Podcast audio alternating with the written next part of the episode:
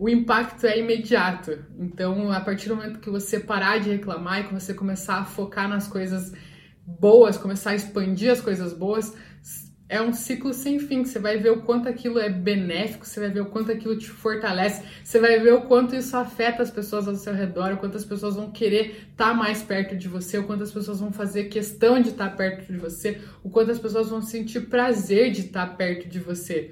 Porque você é uma pessoa que traz coisas boas, ninguém quer estar perto. Já tem tanta coisa ruim no mundo, quem que vai querer estar perto de coisas, mais coisas ruins? Não quer, a gente quer fugir disso, a gente quer estar perto de pessoas que façam o bem, que façam a gente se sentir melhor. Então, com certeza, você vai sentir o impacto por você, em você e também com as outras pessoas, com seu parceiro, com a sua parceira, no relacionamento de vocês, ter um momento mais gostoso, assistir um filminho, assistir uma série, enfim.